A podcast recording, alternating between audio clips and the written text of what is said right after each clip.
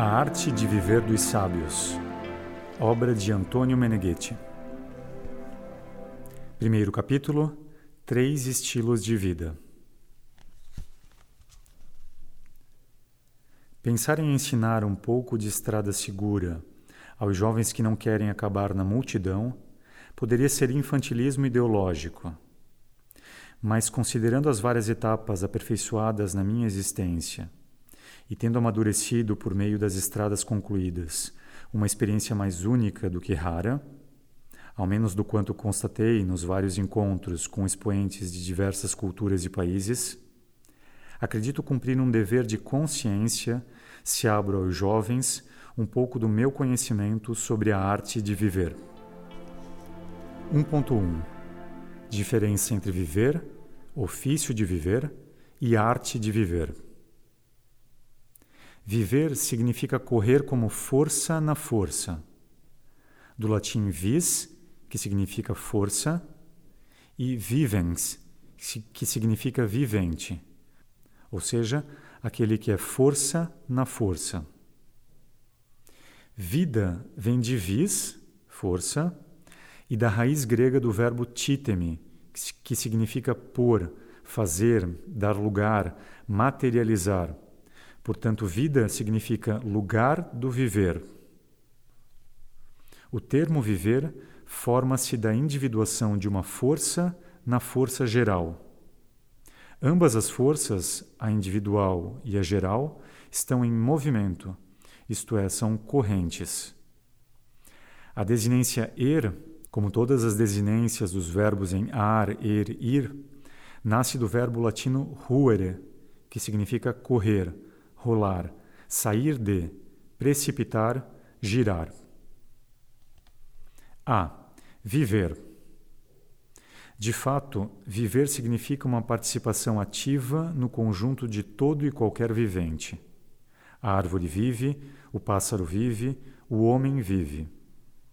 Vivente é qualquer coisa que demonstra semovência autônoma constante ao levar a termo todas aquelas funções que caracterizam e especificam um indivíduo como vivente.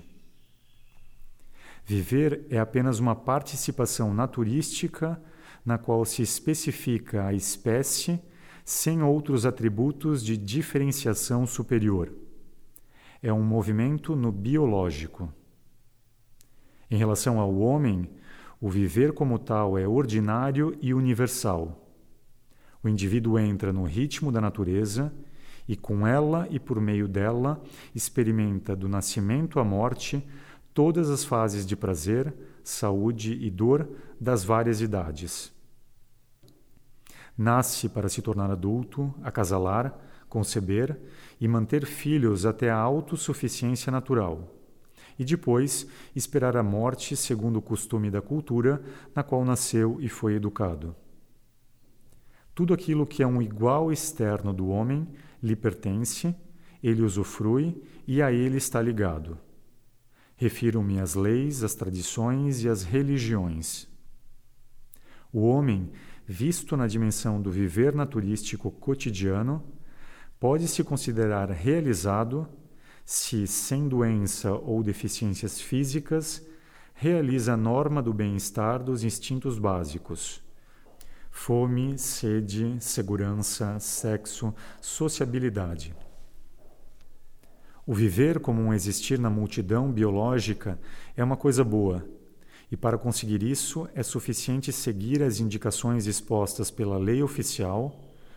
Por cultura do ambiente ou de massa, se deve entender todo aquele tipo de ciências aplicadas, especificadas pelos vários papéis previstos pela sociedade vigente medicina, economia, literatura, arquitetura, lei ou direito, teologia, filosofia, esporte, música e as formas de artesanato e os diversos ofícios, do camponês ao relojoeiro ou ao operador de computador.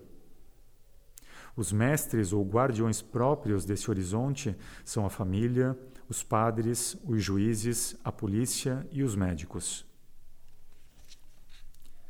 B. Ofício de viver. O termo ofício indica aquilo que era hábito de um mestre, vale dizer, o modo de fazer em relação a uma utilidade ou função de modo superior ou melhor do que os outros.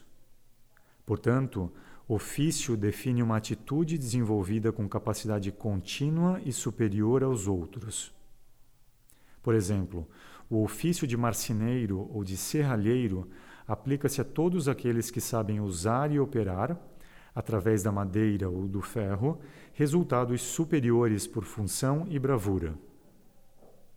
O ofício de viver significa um modo ou um estilo de vida superior à norma corrente do contexto social. Quem conhece o ofício de viver é o mais capaz da classe. Classe significa comum. Ele sabe fazer melhor do que todos as coisas de todos. Aprendeu diversos instrumentos do viver e sabe usá-los e uniformizá-los exclusivamente em vantagem própria e com o escopo de primar. Tudo é relativo ao seu escopo. É alguém que, em vez de ovelha, quer ser pastor.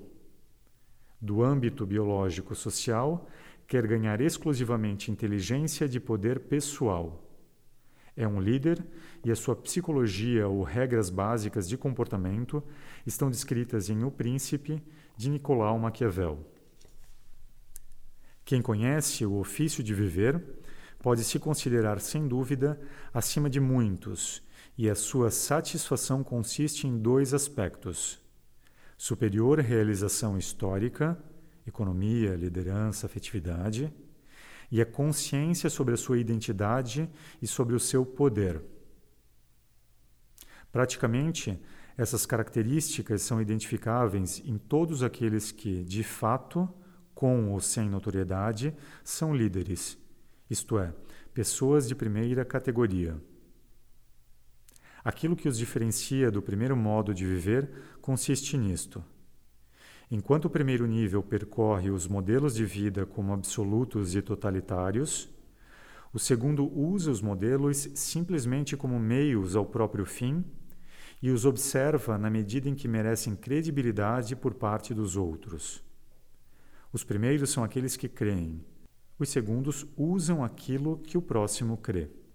Os definíveis no ofício de viver, de qualquer modo poucos, evoluem o próprio egoísmo sadio em direção a um progressivo ganho mental e de personalidade, concretizado nos meios econômicos e em qualificadas relações, as mais produtivas ao próprio escopo, considerando que toda lei pode ser boa, mas nenhuma definitiva e absoluta. C. A arte de viver. Arte, propriamente, significa aquilo que dá a forma da força.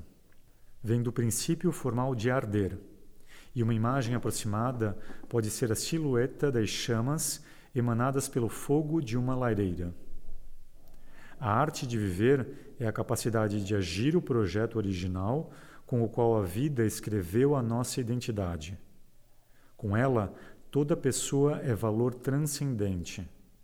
Sem ela, uma vergonha a mais naquele poliuniverso que, porém, vive no uno sem contínuo.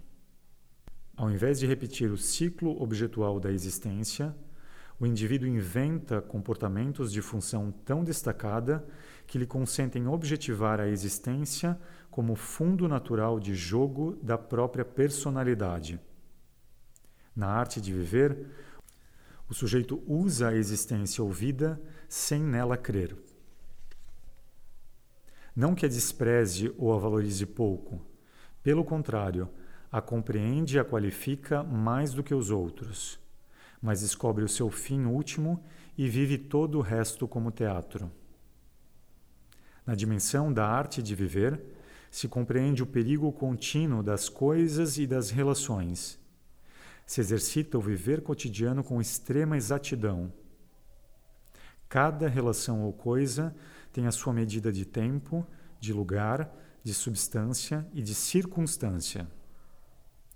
Basta errar um desses critérios para encontrar a existência contra si e não ter mais a possibilidade de usar a vida como objeto pessoal.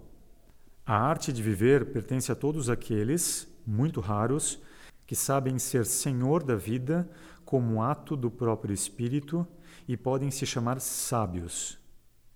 Sábio vem do latim sapiens, que significa sapiente. A raiz é o verbo sapere, que significa ter ou dar saber. O sábio é aquele que conhece e age a própria identidade de natureza. E a sabedoria é a técnica de colher o verdadeiro real pelo quanto se existe. 1.2 Feitas essas diferenciações, é claro que não me deterei sobre todos os rodeios daqueles que já pagam a vida em doença ou que sobrevivem por um estado de inércia congênito segundo a tolerância do composto químico fisiológico do corpo. Esse tipo de vida é neurose. Para o viver é suficiente a cultura sistêmica. Para o ofício de viver, é suficiente descobrir aquilo que é comum a diversas culturas ou opiniões absolutas ou extremistas. Portanto, eu me interessarei em dar algumas indicações e experiências sobre a arte de viver.